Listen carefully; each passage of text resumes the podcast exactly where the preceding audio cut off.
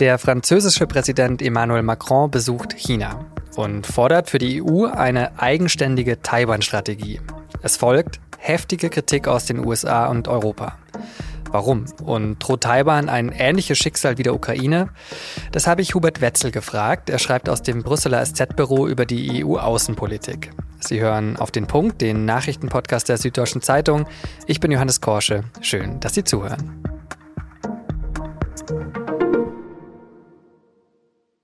Der französische Präsident Emmanuel Macron war für mehrere Tage in China auf Staatsbesuch und hat sich dort offenbar recht gut mit dem chinesischen Präsidenten Xi verstanden.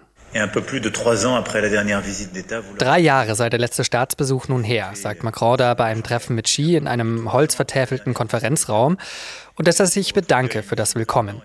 Der Besuch wird aber vor allem wegen etwas anderem in Erinnerung bleiben. In einem Gespräch mit der französischen Finanzzeitung Les Echos und dem Magazin Politico hat Macron nämlich nach einem mehrstündigen Treffen mit Xi gefordert, dass Europa eine eigenständige Supermacht werden solle.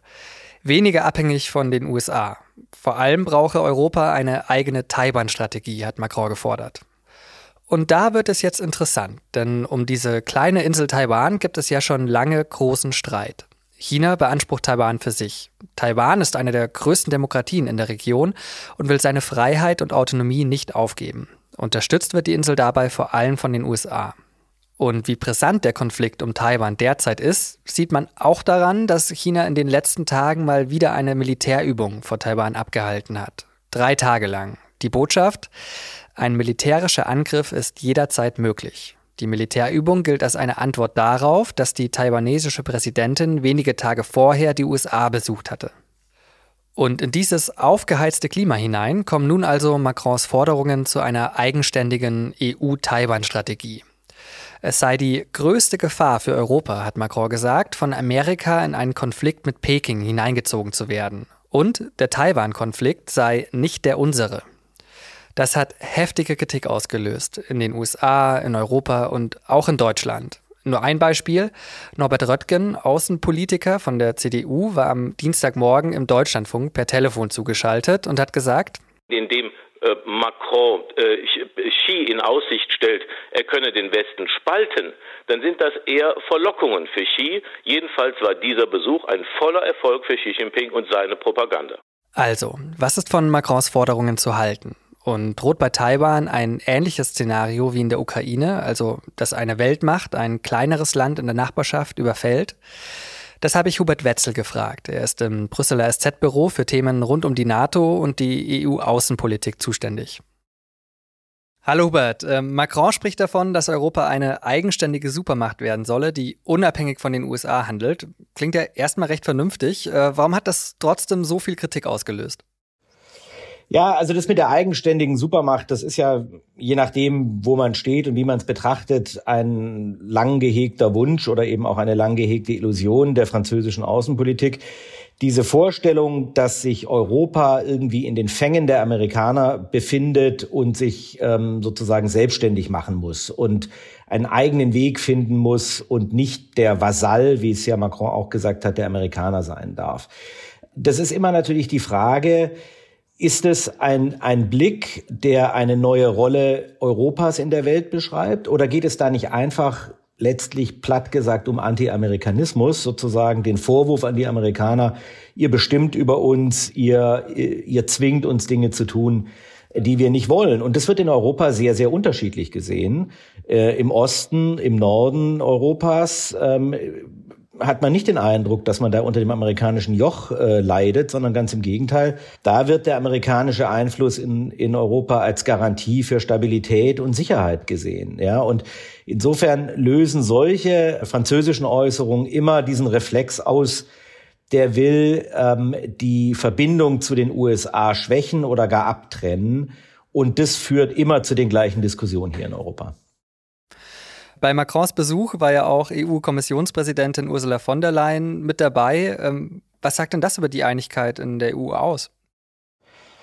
Naja, also nicht sehr viel, glaube ich, denn die beiden sind ja nicht wirklich gemeinsam aufgetreten. Es hieß immer, der Macron nehme die von der Leyen mit. Das hat er ja nicht gemacht, sondern er ist mit seiner Regierungsmaschine geflogen. Sie ist äh, Linie hinterher geflogen. Er hat diverse Termine ähm, in Peking und außerhalb Pekings mit Xi gehabt, Xi Jinping, dem chinesischen Staatspräsidenten. Sie hatte eine, ein bilaterales äh, Treffen oder ein trilaterales Treffen mit ihm, mit äh, Macron, mit Xi und ihr und danach eine Pressekonferenz und ist, dann ist sie wieder nach Hause geflogen. Also ein gemeinsamer Besuch der beiden war das nicht. Es war ein zeitgleicher Besuch und es sind die zwei möglichen Pole deutlich geworden. Das eher Amerika-skeptische, ähm, China-freundliche Bild, was der Macron vielleicht hat und das eher China-skeptische transatlantische Bild, was die äh, von der Leyen hat. Macron fordert da ja letztlich eine Neuausrichtung der China-Strategie. Wie sieht denn die aktuelle Strategie der EU da überhaupt aus? Naja, das ist das Problem. Es gibt in dem Sinne keine aktuelle China-Strategie, keine, keine umfassende Strategie. Es gibt alte einige Jahre alte ähm, Dokumente, in denen drin steht, China sei also ein, ein, ein Partner in erster Linie, strategischer Partner. Es gibt dieses alte Investitionsabkommen, was noch unter der Regierung Merkel ähm, äh, geschlossen wurde mit China, ähm, was aber nie ratifiziert wurde vom EU-Parlament. Ähm, und es gibt dann eben diese ganzen Veränderungen in der in der geopolitischen Landschaft. Ja, es gab Covid, es gab äh, das das aggressivere Auftreten ähm, Chinas gegenüber Taiwans, es gab die doch recht dürftige Verurteilung des Ukraine-Kriegs durch äh, China und die immerwährende grenzenlose Freundschaft mit mit Russland. Und deswegen sucht die EU jetzt nach ihrer neuen Strategie. Und da haut natürlich der Macron genau rein. Ähm, es gibt Länder, die wollen deutlichere Distanzierung von China. Es gibt Länder, die wollen weniger deutliche Distanzierung. Da ist dieses Decoupling, also koppelt man sich praktisch komplett ab von China. Ähm, oder das, was die von der Leyen gesagt hat, das De-Risking. Man vermindert sozusagen nur das Risiko, ähm, zu abhängig zu werden von den Chinesen durch bestimmte Schritte. Ähm, das ist alles im Fluss. Da gibt's weder eine, eine, eine, gemeinsame Linie der EU, noch gab es nach meinem Wissen bisher eine wirklich tiefgehende Debatte darüber. Es gibt Positionen, es gibt immer mal wieder kleine Gespräche bei diesen Gipfeln, aber es gibt keine wirklich fundamentale Debatte darüber. Dann schauen wir mal auf den Taiwan-Konflikt, äh, der ja, Experten sagen ja, der könnte auch eskalieren, auch militärisch. Ähm, warum ist denn diese kleine Insel so wichtig für China, für Europa, für die USA? Warum zentriert sich das da so sehr oft auf dieses kleine Taiwan? Naja, das ist ja manchmal so in der, in der Weltpolitik, dass sozusagen Großmachtrivalitäten, wenn man so will, sich an relativ kleinen Territorien dann plötzlich festmachen. Taiwan ist erstmal sozusagen aus, aus eigener Kraft ist es ein Hochtechnologiestandort, wichtiger äh, Lieferant von Computerchips. Insofern, da, da ist sozusagen eine harte wirtschaftliche ähm, Basis für diesen Konflikt. Und es ist dann für die Chinesen, für Peking ein, ein wichtiges Symbol. Es ist, die betrachten das als abtrünnige ähm, Provinz und als Teil Chinas und behalten sich schon seit Jahrzehnten immer vor zu sagen ähm, und sagen, wir behalten uns vor, das notfalls auch mit Gewalt wieder zu reintegrieren und lassen von diesem Anspruch auch nicht ab. Und dann ist es natürlich vis-à-vis -vis dem diktatorisch regierten China eine Demokratie. Das muss man ganz klar sagen. Ja, es ist ähm, es ist ein ein demokratisch regiertes Land.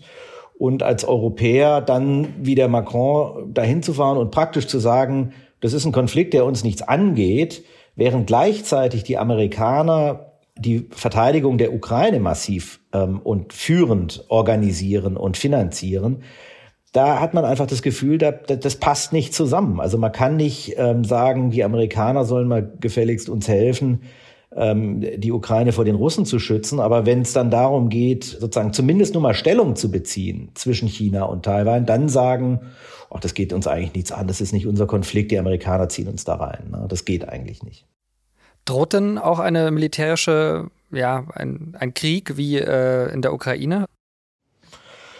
Die Rhetorik lässt darauf schließen, dass das zumindest kein völlig abwegiges Szenario ist, ja. Wie weit die Chinesen tatsächlich da in der Vorbereitung sind, wie weit ähm, sie das wagen wollen, weiß ich nicht. Aber die Argumentation ist ja, je härter jetzt zum Beispiel die Europäer sagen, das ist inakzeptabel, desto mehr könnte das in die chinesischen Kalkulationen einfließen. Das heißt nicht, dass die Europäer die Macht haben, das zu verhindern, aber sie könnten natürlich versuchen, den, den Chinesen klarzumachen, dass der Preis, den sie bezahlen müssten, durch europäische Sanktionen zum Beispiel, existent wäre und dass die Chinesen sich das eben dann überlegen müssen. Und natürlich brauchen die Chinesen, wir sind abhängig von den Chinesen in vielerlei Hinsicht wirtschaftlich, aber die Chinesen wollen natürlich den europäischen Markt auch haben. Sonst gäbe es ja gar nicht sozusagen den Versuch, da die, die, diese, diese Verbindung zwischen den USA und Europa zu unterminieren, dadurch, dass Macron eben so empfangen wird, wie er empfangen wurde jetzt. Hm deutlich und einig den Preis benennen für so einen Krieg. Das erinnert dann wiederum sehr an die Ukraine, ähm, hoffentlich mit einem anderen Ausgang. Hubert, vielen Dank für deine Einschätzung und noch einen schönen Tag. Ja, herzlichen Dank. Ciao.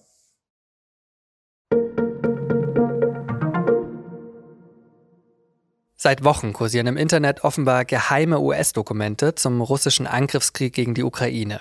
Jetzt wird über die Inhalte immer mehr bekannt. Aus den Papieren soll hervorgehen, dass es innerhalb der US-Regierung Zweifel gibt, wie erfolgreich die erwartete ukrainische Frühjahrsoffensive sein wird.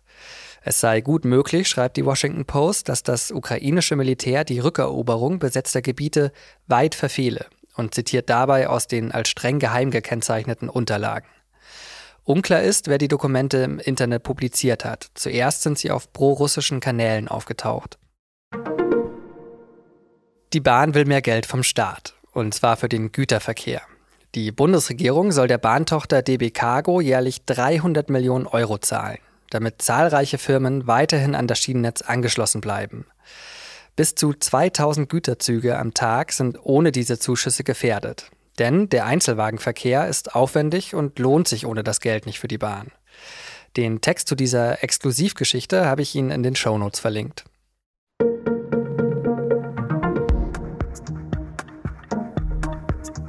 Vorhin ist es beim Zitat von Norbert Röttgen ja auch wieder aufgekommen.